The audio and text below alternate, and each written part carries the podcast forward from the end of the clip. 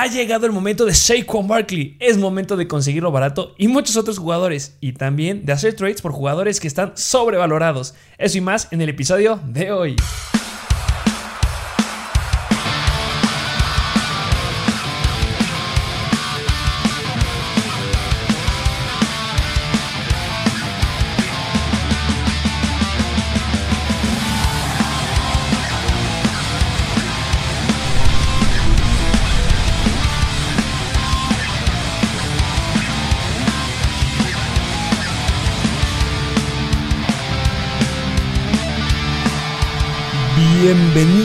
Un nuevo episodio de Mr. Fantasy Football. Sí, ya la semana 3, semana 3 por arrancar. Semana 3 por arrancar y también semana en la que todavía podemos hacer muy buenos trades, podemos hacer muchos cambios porque si algo nos ha demostrado la NFL en estas dos semanas es que hay jugadores muy explosivos y otros que no mucho y es lo que nos gusta en fantasy porque estos jugadores están muy sobrevalorados y los infravalorados se juntan para hacer muy buenos trades y mejorar tu equipo. Sí, claro. Sí, siempre es tu incertidumbre de a quién doy, a quién recibo, a quién busco, a quién dejo. Ay, me da miedo dejar este por el cariño que le tengo, pero pues nosotros por eso precisamente te traemos esto, para una guía, para que te facilitemos esa decisión. Esa decisión y bueno, pues obviamente vamos a hablar de los jugadores que puedes comprar baratos y que puedes vender muy caros. Sí, de acuerdo.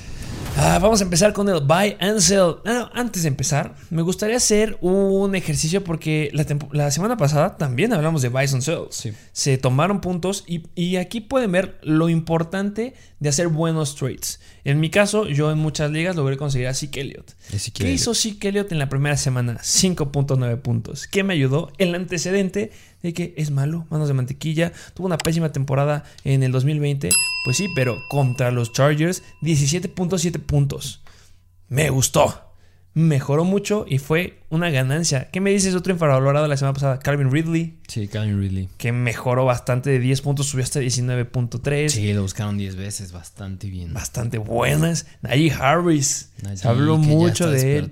Que muchos me llegaron a decir que sí lo pudieron conseguir y ahorita están más que felices. ¿Qué me dices Steve Farm que le metió a los Raiders? Buenísimo. Que lo subimos en nuestras plataformas de Mr. Fantasy Football en Instagram.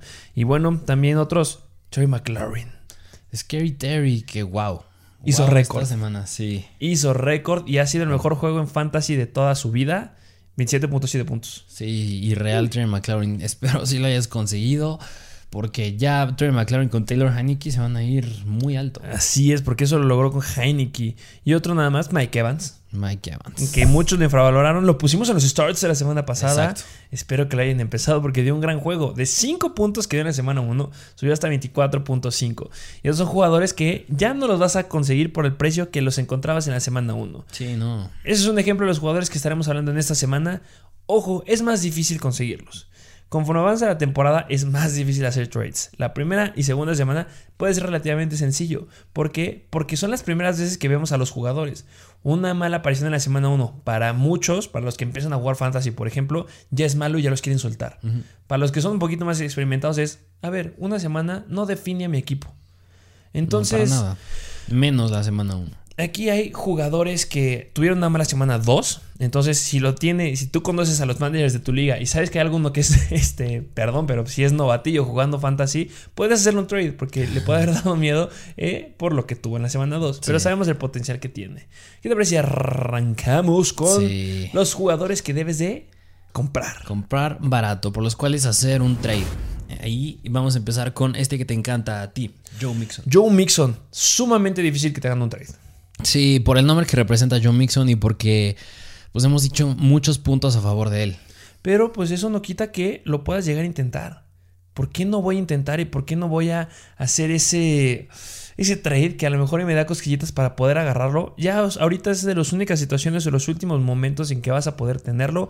En la semana 2 Bajó mucho en sus acarreos, de 29 cayó a 20, 69 yardas y 3.4 yardas por acarreo. Ah, solamente nos dio una recepción para 2 yardas. Puntos fantasy 8.1. Sí, ahí me, duele ver ese, ese comportamiento aéreo porque yo hubiera esperado que si se hubiera ido Giovanni Bernard, Joe Mixon hubiera empezado a tener más relevancia por aire, algo que no se está viendo. Y pues Es que Mixon todavía tiene muchos puntos a favor. Por eso lo ponemos en comprarlo barato. Porque. Lo necesitas. Le dan demasiadas oportunidades. Sí, ese running back uno de ese equipo es un caballo de batalla. Ya demostró que puede con esa carga. Y ojo, fue un mal partido para los Bengals. Le interceptaron demasiadas veces a Joe Burrow. O sea, eso hay que tenerlo muy, muy en cuenta. Ya se comentó en el video de decepciones. Una decepción fue Joe Burrow. Tuvo un pésimo juego. ¿Cómo quiere ser un running back con una ofensiva que está jugando muy mal y que va perdiendo y que necesita anotar? Van a ir por aire. Ese fue el problema de Joe Mixon. Pero a pesar de todo eso, tuvo números importantes y un dato muy bueno.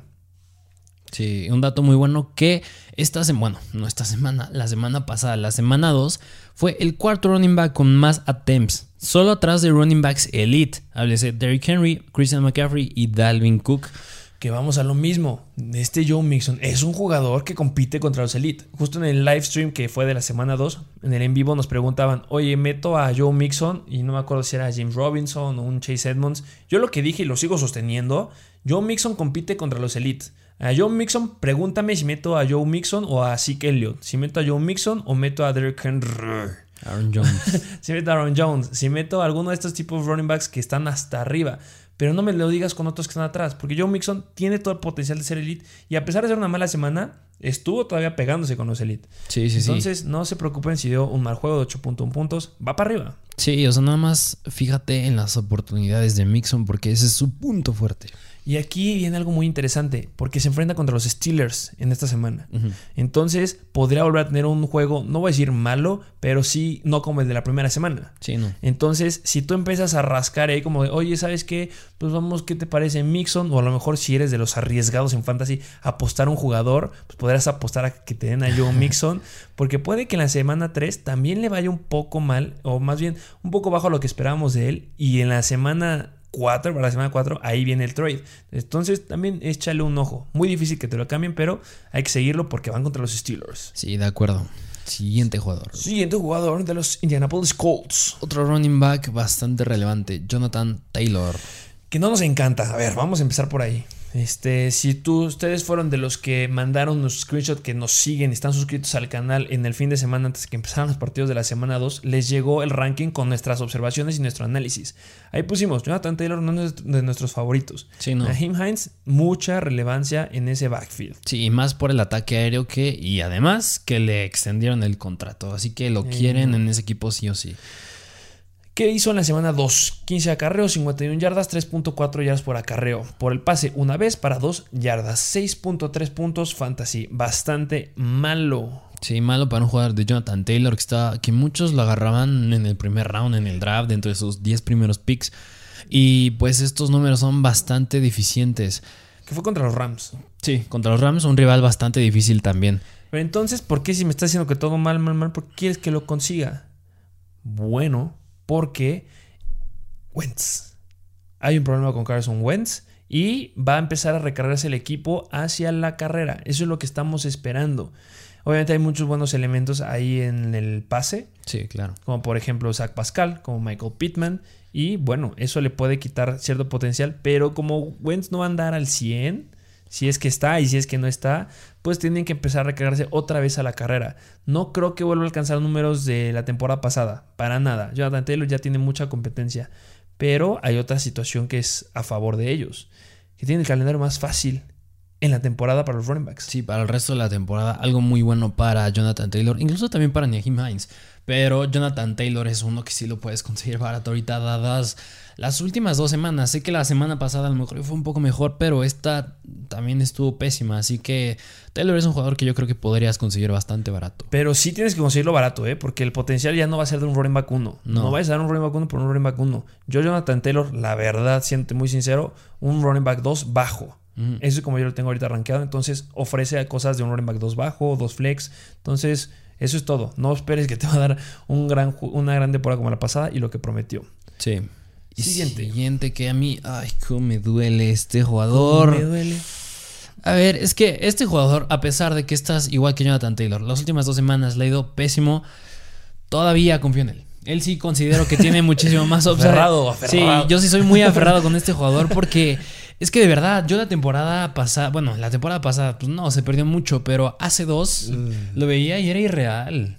Estamos hablando de los 49ers y su Tyrant, que no nos ha dado gran cosa de qué hablar. George Kittle. Sí, George Kittle. Lo que hizo, cuatro targets nada más, cuatro recepciones, 17 yardas, 4.2 yardas por recepción y un fumble. 5.7 puntos fantasy. ¡Wow! Oye, pero es que a Kittle lo agarraste en el segundo y tercer round. No, es que estabas hablando que en la liga hay tres Tyrants Elite. Y, lo entre esos, ¿eh? Y entre esos está precisamente George Kittle. Y a ver, poner, yéndonos más al, a la perspectiva general de esta temporada, ni siquiera ha rebasado las 100 yardas y no tiene ningún touchdown en dos partidos. Algo que no te esperas de Kittle. Y como lo hemos dicho ya en otros episodios, quien se está llevando todas esas oportunidades es Ivo Samuel.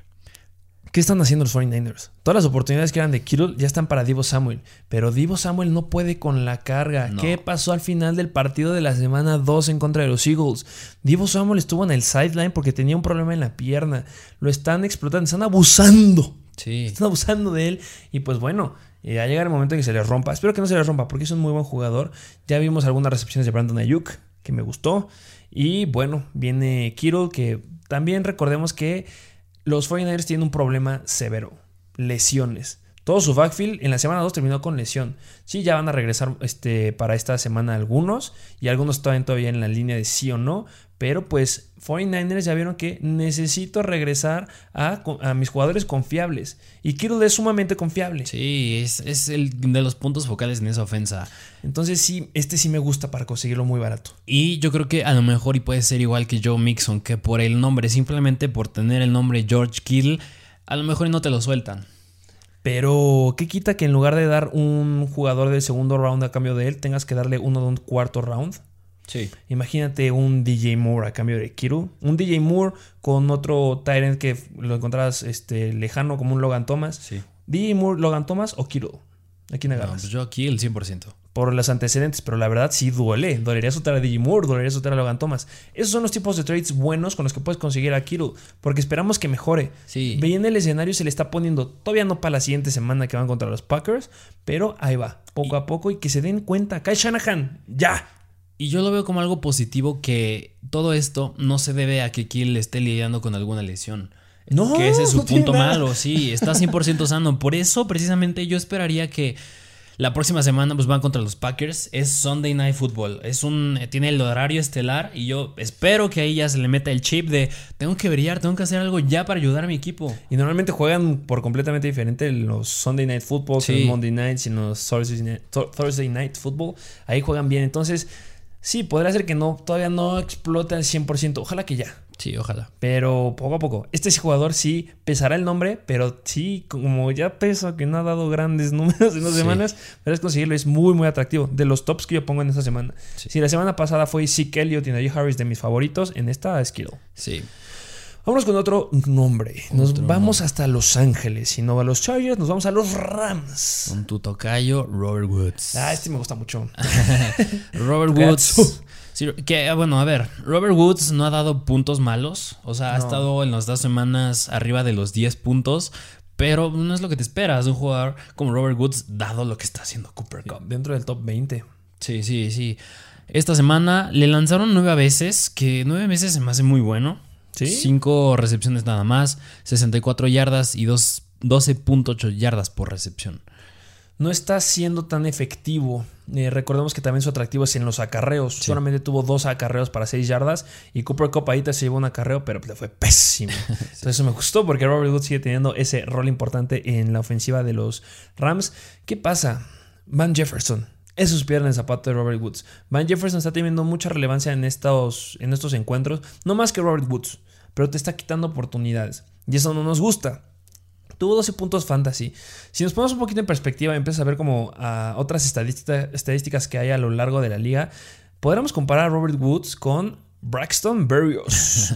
a Caracas. ¿Quién es Braxton Berrios? Es de los Jets, un jugador que tuvo una buena semana dos nada más. Pero este, está compitiendo con jugadores que no son tan relevantes en nombre. ¿Es por eso que yo debo de soltar a Robert Woods? No. A ver, Robert Woods nos ha demostrado que es confiable. Yo necesitaría ver pésimas semanas, no sé, unas 3, 4 semanas consecutivas malas de Woods para soltarlo. Ahorita, ni modo, es un flex. o un wide receiver 2 bajo. Eh, más que nada porque ahorita van contra los Buccaneers. Sí, los Buccaneers. Es un partidazo. Sí, va a estar muy bueno. Pero se pone difícil. Bueno, ¿qué hicieron los Atlanta Falcons en la semana 2? Pues levantó la mano a Calvin Ridley. Tuvo un buen juego. ¿Quién va a levantar la mano en los Rams? Ah, Cooper Cup.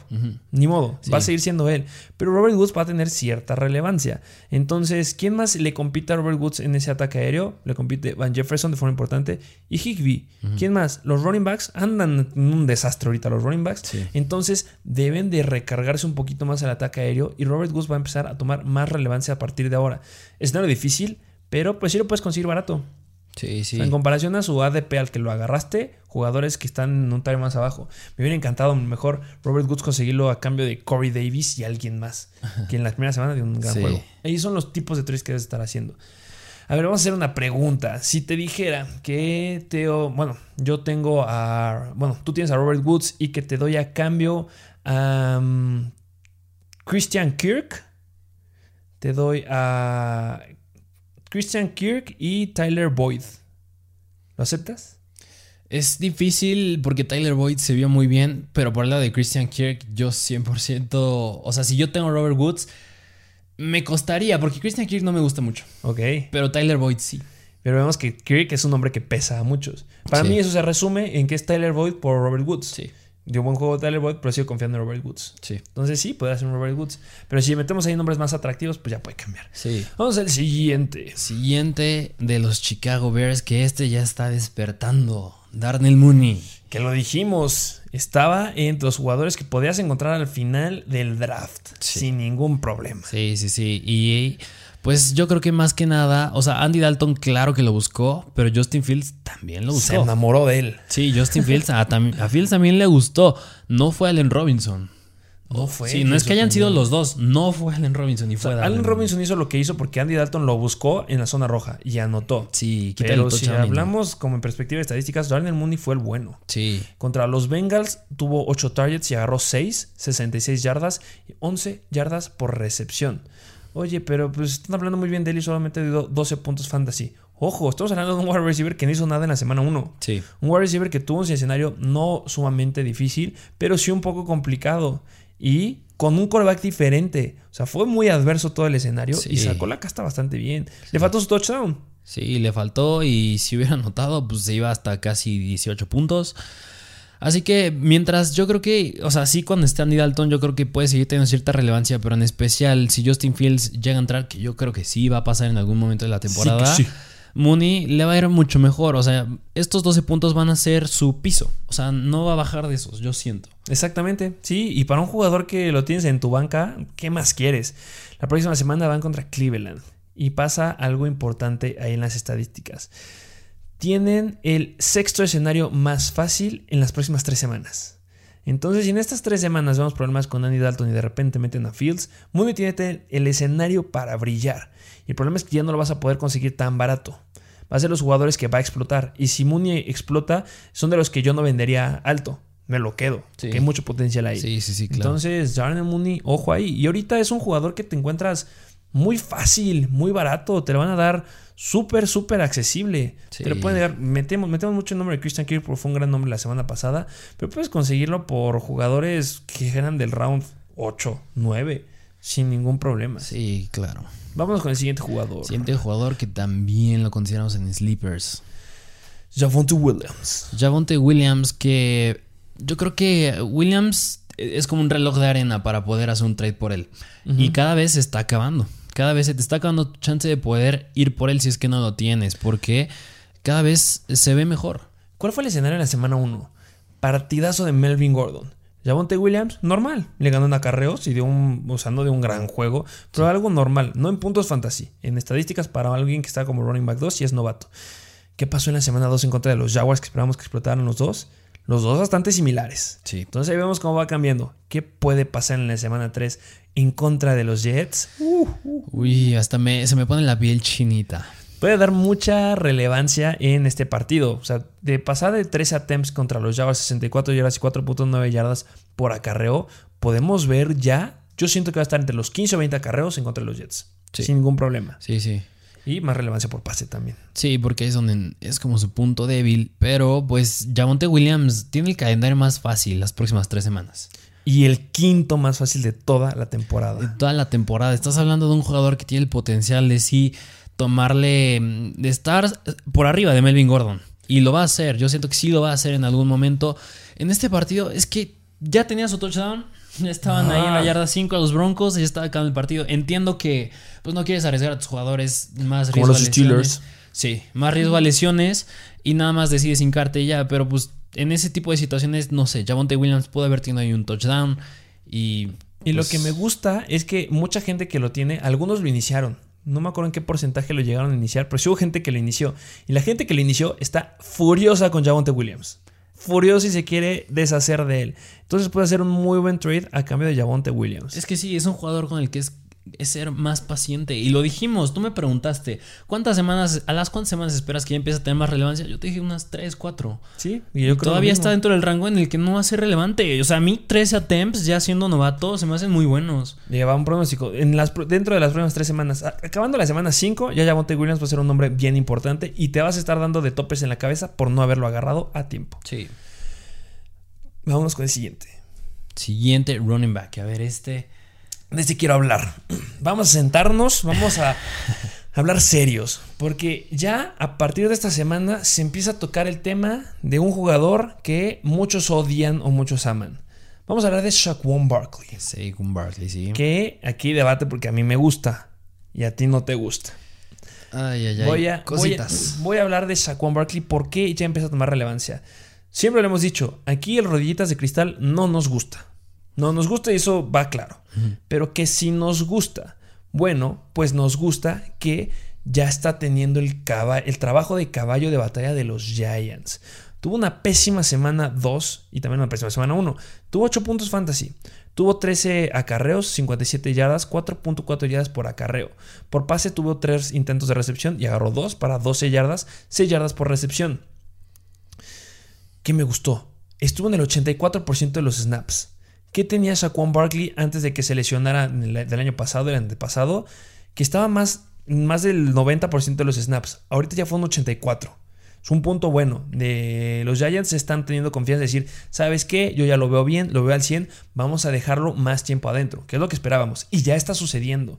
Y también en cada situación que este Daniel Jones este, se echó para atrás, en situaciones de pase, Barkley salió a pase. En todas a lo mejor una no, pero en la mayoría Barkley estuvo en pase. Te habla del gran potencial que ya está ahí, ya está la situación, ya nada más que Daniel Jones le apunte. Hay un contra. Daniel Jones no sé por qué, le está encantando correr de más. La temporada pasada corría, pero le está gustando más en esta. Y las escapadas que tuvo fue porque la defensiva sabe que Shaquon Barkley pesa, entonces tengo un engaño, me voy a ir con Barkley. Y Daniel Jones le está quedando el escenario hermoso.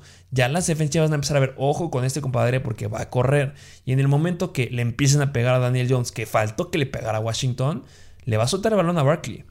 Y ahí va a tener muy buenos juegos. Y vamos a entrar a un punto muy importante. Antes de que me empieces a tirar todo, todo el contra de Saquon Barkley, eh, se va a lastimar, lo sigo diciendo pero va a entrar, va a aparecer esa ventana de dos, tres juegos irreales de Shaquon Barkley para después conseguir un mejor jugador para tu equipo. Y es por eso que ya me empieza a gustar un poquito Shaquon Barkley. Sí, sí, de acuerdo, aunque Saquon Barkley tiene el calendario más difícil las próximas tres semanas y el tercero peor para el resto de la temporada. Ay, ay, ay. Un escenario no favorable. Otra cosa que ya dijiste, Daniel Jones corre mucho, se está llevando los touchdowns por tierra, eso no me gusta. Y también este partido, espero que tenga más jugadas así. O sea, ese acarreo de 41 yardas que se echó, me gustó verlo porque, no sé, puede ser indicativo de que ya va a tener jugadas más explosivas. Exacto. Pero quitando, ahora viéndonos, viendo, viéndolo del otro lado de la moneda, si le quitamos esas yardas a las estadísticas que tuvo esta semana, se va muy para abajo. Se va súper abajo y es por eso que su nombre está muy, muy abajo. Y recordemos que es un problema que se fue en el round 1. Sin ningún problema puedes conseguirlo por jugadores de rounds muy, muy, muy atrás. Y eso es lo que me está gustando, que está súper barato. Si tú agarras y le ofreces a lo mejor un Tyson Williams con un Jalen Hurts, imagínate que tú ya tienes tu coreback y agarraste a Jalen Hurts. Y también agarraste a Tyson Williams que empezó a tener buenos juegos. Y a lo mejor tienes por ahí escondido a, un Corey Davis, tienes escondido a un Terrence Marshall, tienes por ahí un jugador, un, un 3 a 1 a un equipo que tenga Shaquan Barkley que está perdiendo sus semanas en fantasy y le ofreces tres buenos jugadores o un Mike Williams, un Mike Williams ahí meterlo en, ese, en esa combinación, te lo van a dar. Sí, de acuerdo. Y un Mike Williams tú lo agarraste teniendo ya tu línea y a tus jugadores de base sólidos. Sí. Y Mike Williams te está generando puntos en la banca. Sí, de acuerdo. Entonces, con jugadores que te estén generando más de 15 puntos en la banca, unos dos o tres, lo cambias por Barkley. Y no te van a dar, no te va a hacer nada, no te va a cambiar nada tu equipo oficial. Y vas a dejar a Barkley en la banca, por supuesto. Y cuando tengas esos dos, tres juegos explosivos, ahí lo sueltas y véngase para acá un Zeke Elliott, un Aaron Jones, un Joe Mixon, un qué sé yo, dependiendo de lo que esté pasando, un George Kittle, a cambio de nada. Sí. Es por eso que es atractivo. Seguimos firmes. No nos gusta Shaquan Barkley. Es rodillas de cristal. Hay dos jugadores que, no nos gustan, que no voy a decir el otro porque me enojo. Pero Shaquan Barkley es un jugador que se va a romper. Tiene un 95% de probabilidad de que se lesione. Pero el trabajo de carga de caballo de batalla ya está ya está, ya está apareciendo. Entonces va, va, a ser interesante los que logren tomar esa oportunidad. Y pues ya veremos. Que también puede ser que se nos lesionen contra Atlanta en esta semana, pues que ya chupó faros. Pero bueno, es el riesgo que existe con Shaquon Barkley. Mientras más arriesgada sea la oferta, más ganancias se puede llegar a tener. Más se pierde, pero también se puede ganar más. Entonces, ¿te gustan los riesgos? Ahí tienes uno muy grande. Y vámonos con un jugador que también hay mucha incertidumbre. Sí. Híjole, pero también es de los que. Es que van a decir que todos me gustan. Pero bueno, este. Pues yo lo agarré en mis fantasies. Perdónenme, pero yo sí lo tengo ahí en la banca, bonito. Yo no lo estoy soltando como muchos. Y los que lo sueltan, yo lo agarro. Porque Odell Beckham tiene mucho potencial. Bueno, tú opinarás. Yo veo, yo veo potencial ahí. Y me queda claro, o sea, Odell Beckham cuando está en gigantes, o sea, las atrapadas que se echaba eran totalmente irreales. Pero lo que no me gusta es que hace años, ahora sí que años que no vemos ese talento. Así es, hace años que no vemos ese talento, tampoco de jugadores que lo están agarrando más arriba. Entonces, sí, y yo, bueno, pues no podemos, aquí no tenemos estadísticas de Beckham. No ha jugado en un largo tiempo. No ha jugado en un largo tiempo y porque lo ponemos aquí es precisamente Jarvis Landry. Exactamente. Jarvis Landry queda fuera. Lesión de ligamento colateral medial. Son un mínimo de siendo como que súper optimistas, dos, tres semanas. Muy optimistas. Pero yo creo que va a tirar unas cuatro. En esas cuatro semanas, Odell Beckham debería de poder regresar. ¿Y por qué me encanta ahorita? Porque todos lo soltaron. Es que sí, no nadie le gusta ahorita. Sí, si vemos en los porcentajes de equipos que este Beckham no es, o sea, está en muchos, sí está como en más del 80%, porque así como lo soltaron lo agarraron. Sí. Porque el nombre nos gusta. Es muy pesado. Es pesado pero ya va a tener relevancia. Si de repente, o si en esta semana que van en contra de Chicago o del Beckham dicen activo, agárrate. Porque ¿quién le va a competir? Donovan People Jones, Anthony Schwartz, Rashad Higgins. Esa es la competencia de Beckham, en serio. Y un Baker Mayfield que está listo para soltar el cañón que tiene en el brazo. Sí. ¿Odell Beckham va a ser la opción? Sí, yo creo que por ese punto sí me gusta Beckham. Aunque cuando ya regrese Jarvis Landry, digo, ya será otra historia. Pero por lo mientras, yo creo que sí me gusta Beckham. A lo mejor hay una estrategia similar como la dijiste con Barkley. Lo agarras, le vaya bien y lo buscas en un trade. No sé, ¿eh? no lo sé. Yo, yo en lo personal me gustaría aplicar eso. Tendría que ver qué tan bien le va. Sí, claro. Y también aunque cuando juegue también y ya esté listo Landry, van a tener una muy buena dupla, los dos en conjunto. No hay problema. Y también hay un problema de estadísticas que no les podríamos decir tampoco de antes, porque Landry es de los receptores que menos se lastima. Entonces, para encontrar una estadística de Landry lastimado con un buen escenario comparable con, el que se enfrenta en la semana 3 contra Chicago y con nada más Beckham, es muy difícil. Sí, bastante. Sabemos que Beckham es muy bueno. Muchos lo consideran de los mejores wide receivers y yo considero que sí es un muy buen, uno de los mejores, pero muy, muy buen wide receiver. Lo malo es que tienen el séptimo calendario, bueno, más bien lo bueno, tienen el séptimo calendario más fácil las próximas tres semanas. Y tiene tres semanas Odell Beckham para activarse. si en tres semanas te activas y das un buen juego, te vas al cielo. Y dime si no vas a estar feliz tú que lo agarraste en waivers. Sí, de acuerdo, de acuerdo. Entonces, Odell Beckham, chequen si está disponible en waivers y pues hacer un cambio yo creo que va a ser difícil porque los que lo tienen ya saben que se lastimó Landry y pues adentro, pero considero que puede tener un mayor potencial del que se llegan a esperar. Sí. Y pues sí, va a la banca o dependiendo qué suceda en su estado en esta semana. Ahora es otro wide receiver. Sí, otro wide receiver que igual este sale por la lesión de otro compañero de su equipo y es Chase Claypool. Que justamente tú no me dijiste, es que Chase Claypool no es un, una compra barata, un buy low, sino es un trade target. Sí, porque le está, es que no le está yendo tan mal. No, No le está yendo tan mal. En los últimos dos juegos ha tenido en promedio unos 10 puntos fantasy. El juego pasado lo buscó nueve veces Big Ben. Se me hacen muy buenas. Considerando que está Juju y el mismo Deontay Johnson y Eric Kieran allí. Nada más atrapó 3 para 70 yardas. ¿Eso que nos dice? Lo busca en jugadas grandes. Exacto. Y eso es muy bueno. O sea, Claypool es un playmaker, como le llaman. Y pues con base a lo de Deontay Johnson, ya lo analizamos. Hay un problema ahí, sí, ya lo hablamos ahí en, en el video de las lesiones. Eh, no es una lesión tan importante como la que se esperaba, pero pues está cuestionable y va a estar cuestionable para el juego. En caso que no llegue a jugar, pues ahí se activa el potencial que tiene Claypool. No considero que Juju vaya a ser el que vaya a tomar los targets de Deontay Johnson, porque él no está posicionado en donde se posiciona Deontay en las jugadas. Sí. Solamente por eso. Y este de Deontay Johnson, recordemos que en la semana 1 también se tocó de la rodilla. Tuvo un problema también en la pierna y en la semana 2 se confirmó y lo dejó en el piso. No es tan severo como se esperaba. Yo lo llegué a decir, yo tengo miedo que vaya a ser un torn ACL. Un torn ACL. Es una- un desgarro del ligamento cruzado anterior que te deja fuera de la temporada, pero al parecer no lo es. Em, tener cuidado con Dionte. No tienen que explotarlo mucho los Steelers, que al parecer no les importa abusar de sus jugadores. Pero pues si no juega Dionte Johnson, Claypool arriba. Y pues para el valor que va a tener después de ese juego, pues ahorita podría estar barato. Sí, me gusta Claypool con base a eso de Deontay Johnson. Así que, pues no, no considero que lo puedas conseguir barato, te digo, porque le ha estado yendo en promedio bastante bien. Así que busca hacer un trade por él, pero a lo mejor no te sale tan barato. Sí, los que lo tienen van a estar rejegos en querer darlo porque saben lo mismo que Deontay Johnson. Sí. Entonces, bueno, considerarlo. Vámonos con el último jugador para comprar. El último, que es el, Repite.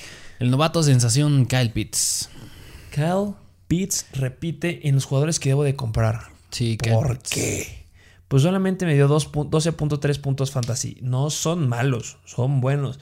Pero Kyle Pitts no me estaba prometiendo esto. Y si aquí está George Kittle, que está metiendo 6 puntos, también va a estar Kyle Pitts porque nos prometía mucho. Sí, sí, sí. Eh, lo buscaron 6 veces y atrapó 5 pases, 73 yardas y 14.6 yardas por recepción. Me quedé esperando que lo buscaran en zona roja. Eh, o era Riddle, este Calvin Ridley, perdón, o era este Cordell Patterson, o era Kel Pitts. Y nunca se la dieron a Pitts. Eso no me gustó. Había Sí. la situación para que se la dieran. Sigue sin gustarme que está Hayden Hurst. No me gusta que siga ahí, que esté quitándole recepciones. No muchas, ya por lo menos a comparación de la primera semana, le sigue quitando. Importante de Pitts, volumen. Está mucho tiempo adentro del campo. Si no mal recuerdo, en la semana 1 estuvo como en el 80% de, las, de los snaps y en este también estuvo pegando muy cerca. Ahí hay un potencial que no está ocupando Atlanta. Y bueno, considero que podría haber alguna relevancia importante en contra de los Giants. Sí, sí, de acuerdo. Kyle Pitts sigue siendo un, un comprarlo barato por lo que sigue haciendo, así que hazlo antes de que sea muy tarde. Sí, no es que esté barato, sino que va a estar a su precio, o a lo mejor pues, sí un poquito más barato, pero lo que nos va a dar en las, en las próximas semanas y la temporada, pues sí, va a estar barato. Sí.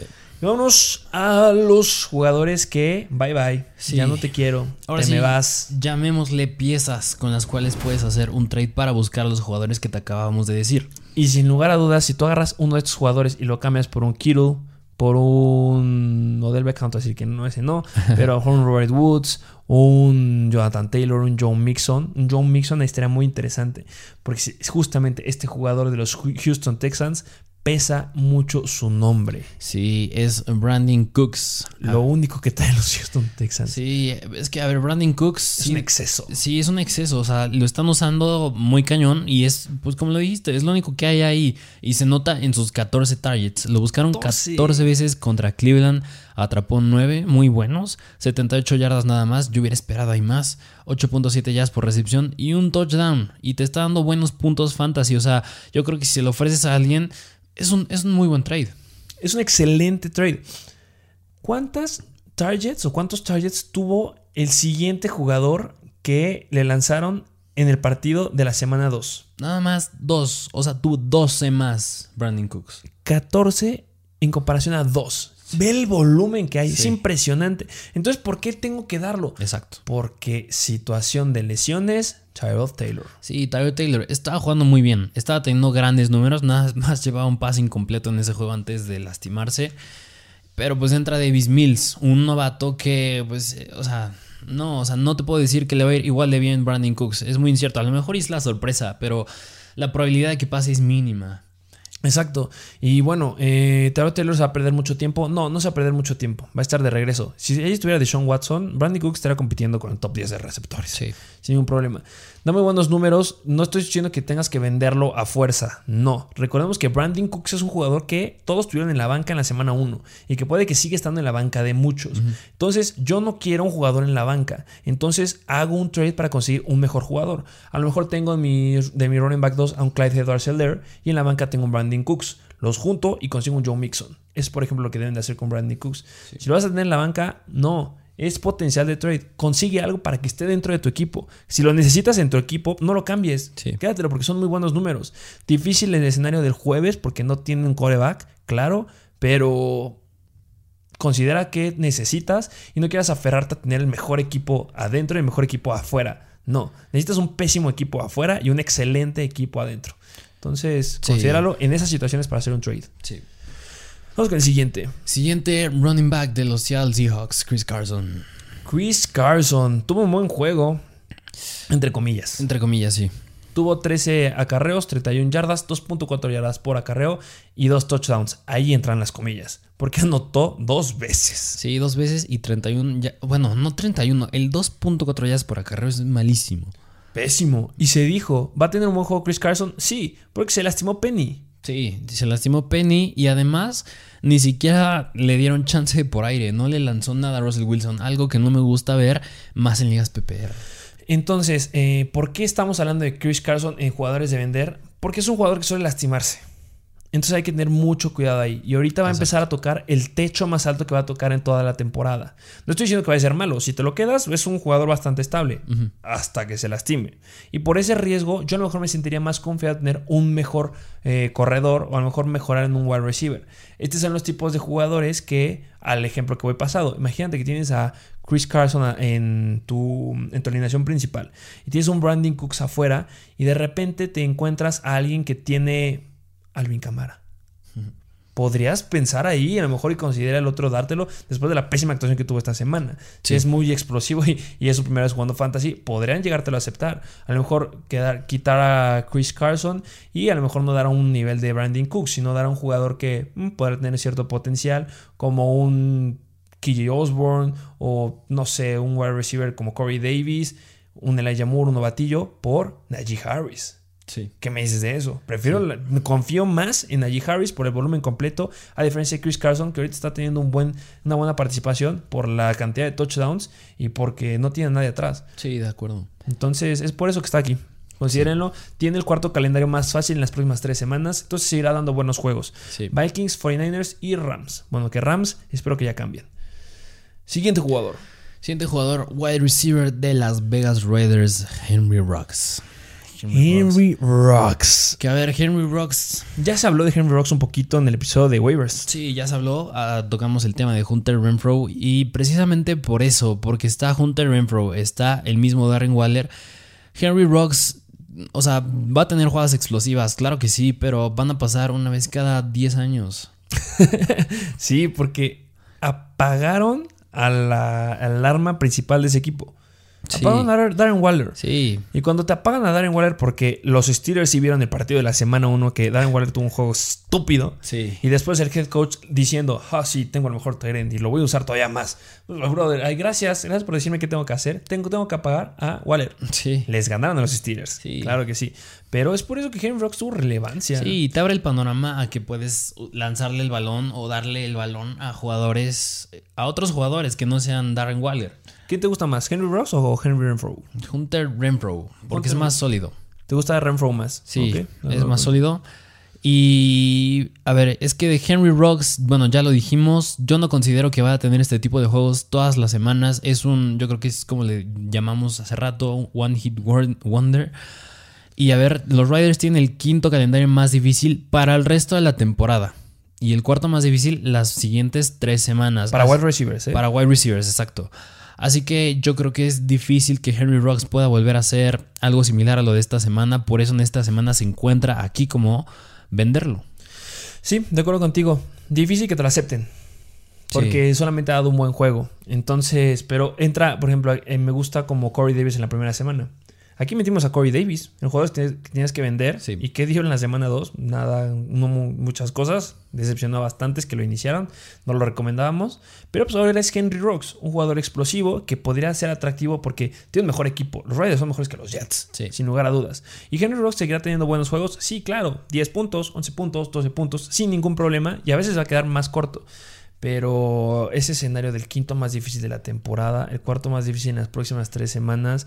Y cuando los equipos este, dejen un poquito más liberado a Waller, van a volver a apuntar a Waller, los Raiders. Entonces, mucha volatilidad ahí con Henry Rocks. Podrás ahí tener un trade y pues conseguir algo más, más mejor, voy a decir. Algo, algo mucho mejor, perdón. Y vámonos con otro jugador que también repite. Sí, el running back de los Falcons, Mike Davis. Que a ver, se dijo, tienen que cambiar a Mike Davis. En la semana 1 se les dijo, cambien a Mike Davis. Su nombre todavía pesa un poco. No te estoy diciendo que vas a conseguir un Aaron Jones, un DeAndre Swift, un Antonio Gibson, pero todavía pesa y puedes conseguir algo. Y ahorita va para abajo. Ya está bajando mucho, mucho, mucho, mucho. Y recordemos que ese backfield todavía no está completo. Exacto. Le, falta una pieza que se llama Wayne Gallman. Sí, falta. No jugó. Ah, solamente 13.3 puntos en fantasy para un running back 1, que muchos lo tienen como running back 1, running back 2. No me gusta. No, a mí tampoco. Y más que nada por eso. Falta Wayne Gallman ahí. De por sí Cordell Patterson ya está teniendo relevancia, se está viendo mucho mejor. Más productivo. Sí, y falta Wayne que tampoco es un running back malo. O sea, la temporada pasada cuando no estaba Barkley, Wayne llegó a tener sus semanas en las que fue bastante bueno. Y todavía falta en este backfield, así que Mike Davis no irá para ningún otro lado más que para abajo. Sí, y ahorita se inició en la segunda semana, pues porque, pues porque lo tienes, pero no se me hace que sean buenos puntos de 13.3 y recordemos, en las dos semanas que lleva, ya 24 carreras en total y 13 targets. Lleva 135 yardas. Los ponemos en perspectiva. Codarel Patterson ya lleva una yarda más, 136, pero con casi la mitad de carreos, 14 y muchos menos targets, con 8 targets. Uh, no estoy hablando de touchdowns, estoy hablando de estadísticas de lo productivo que son. Mike Davis no está mostrando productivo y llega Galman. Entonces, Difícil que te lo cambien. Sí, muy difícil. Si pesaba un poquito su nombre la pasada, puede ser que sea más difícil que pese ahorita. Y los Atlanta Falcons son una ofensiva que están viendo cómo avanzar en el ataque aéreo, con Ridley, con Pitts. Entonces, no estoy diciendo que vaya a ser un running back malo, va a seguir siendo constante, sí, pero su constancia va a radicar entre los 10 y los 13 puntos, como ahorita. Entonces, no, no soy fan. Y vamos con las menciones especiales de jugadores que también tienes que vender. Sí, la primera pues Melvin Gordon, que bueno, la semana pasada también lo mencionamos y espero lo hayas cambiado porque yo creo que ya no va a pesar igual su nombre, Melvin Gordon. Javonte Williams cada vez se ve mejor. Melvin Gordon, o sea, como que Melvin Gordon está arriba y Javonte Williams abajo. Y Melvin Gordon cada vez baja menos y Javonte Williams sube más. Ahorita te podría decir que están a la par. Y pues van a seguir con ese comportamiento. Yo creo que Javonte va para arriba, Melvin Gordon va para abajo. Así es, de acuerdo contigo. Otro jugador que a lo mejor me gustaría mencionarlo, que yo sigo este, ya, mejor es muy arriesgado mi comentario. Pero pues me voy a arriesgar. Tyler Lockett. es un jugador que a mí, si yo lo tengo ya, ya es alerta, ya tengo que cambiarlo. Tiene muy buenas semanas. Tiene un, calendario bastante favorable ahorita. Creo que está entre los, las próximas tres semanas. El quinto más fácil para los wide receivers. Pero va a llegar su punto en que va a caer. Eso es lo que yo sigo esperando. O no sigo esperando, pero nos lo ha demostrado en otras semanas. Y de que Metcalf se está quedando muy, muy corto me está decepcionando bastante DK Metcalf y se me hace un mejor wide receiver que tiene más elementos para la ofensiva de Seattle. Híjole, lo pongo, le digo, es muy arriesgado. Quédatelo. O sea, si de verdad ya estás muy confiado en él, qué es lo que está pasando, muchos lo comparan con Tyreek Hill, por ejemplo, en esas escapadas enormes que se llega a dar. Estás en todo tu derecho. Si yo lo tuviera, me voy a aguantar a que llegue un partido muy complicado y ahí lo voy a dar porque espero tener algo más confiable. Y con lo que tiene Lockett, pues puedes conseguir sin ningún problema un con, otro jugador, a lo mejor un Andrew Hopkins, un Dix, un CD Lamp, y esos me generan más confianza. Sí, sí Pero pues, si te lo quieres quedar, adelante. Solamente es riesgo. Y bueno, esos fueron todos los jugadores que debes de vender en esta semana. Y bueno, analiza los trades. Hacer trades te hace tener un mejor equipo. Muchas gracias por escucharnos en las plataformas de podcast. Muchas gracias por escucharnos en Spotify, Apple Podcast, Amazon Music, Stitcher y Google Podcast. Dejen sus 5 estrellas, nos ayudan demasiado. Dejen su comentario. Y bueno, también suscríbanse a nuestro canal de YouTube, activen la campanita. Estamos subiendo videos bastante frecuente y pues vamos a empezar a hacer algunas dinámicas que tienen que estar muy atentos. Síganos en nuestras plataformas de Instagram, Mr. Fantasy Football y también nuestra plataforma de análisis médicos, Mr. Fantasy Doctor. ¿Algo más que agregar? Igual, suscríbanse, por favor, sí o sí. Eso es todo. Muchas gracias por formar parte de la mejor comunidad de fantasy fútbol en español y nos vemos a la próxima.